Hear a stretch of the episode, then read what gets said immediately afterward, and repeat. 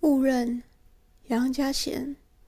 一度你以为得到了金苹果，却发现它充满思想，重如铅球。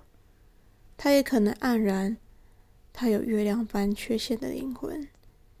一度你以为得到永远翻阅不完的古字典，却发现它也有它当下的愿望。